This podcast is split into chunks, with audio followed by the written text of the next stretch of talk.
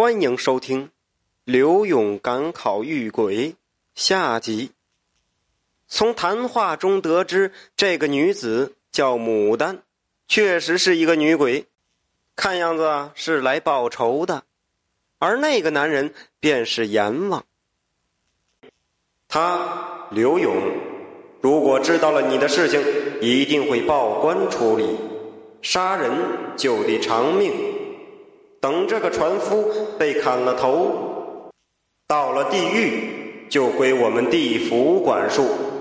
按照他生前的过错，我们会判他下到第六层地狱，那里石磨会将他碾成粉末，每天都会碾上一千遍，让他永生永世的疼。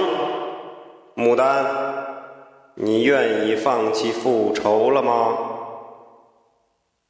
阎王说完，看着牡丹，牡丹抿着嘴点点头，并跪下感激的说：“谢谢阎王，及时来劝我回头，否则牡丹也要铸成大错。等牡丹把自己被害的事情和公子说完，便会回地府等消息。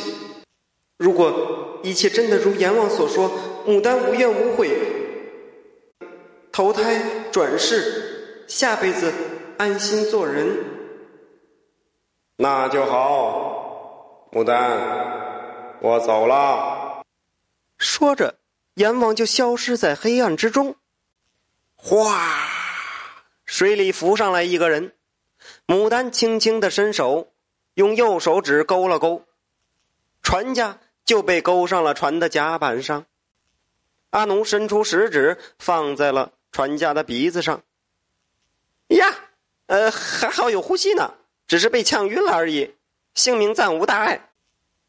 公子，请替小女子伸冤。牡丹立刻是泪如雨下。姑娘，这是做甚？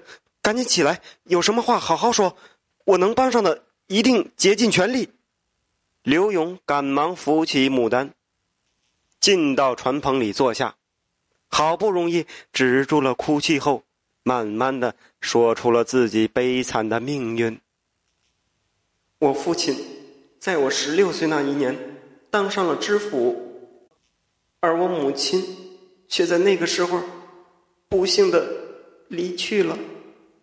母亲要我一定要去找父亲，和父亲团聚。母亲死后，我变卖了所有的东西，凑了一些钱财，女扮男装上了路。为了不遇到危险，所以我选择了乘船，觉得一来不会碰上什么坏人，二来也清静。当时看到这个船家慈眉善目的，觉得应该是一个好人，所以我才选择搭这一条船。原先。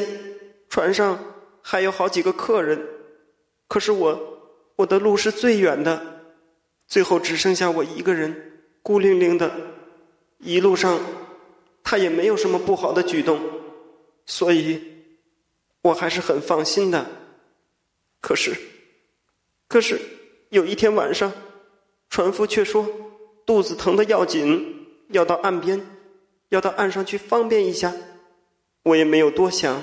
所以就在船上等着，可是我没等多一会儿，就看到一个蒙蒙面的黑衣人跳上了船，然后将我拖进了岸上，撕掉了我的衣服。这片岸上到处都是芦苇，没有一户人家，我的叫喊没人听得见。我喊破了喉咙，哭干了眼泪，也无济于事。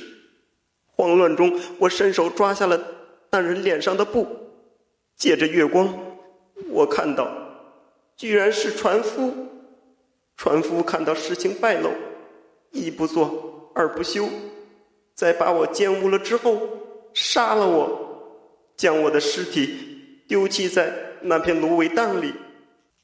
后来，我的尸体被灰尘一点点掩埋，永远、永远的掩埋。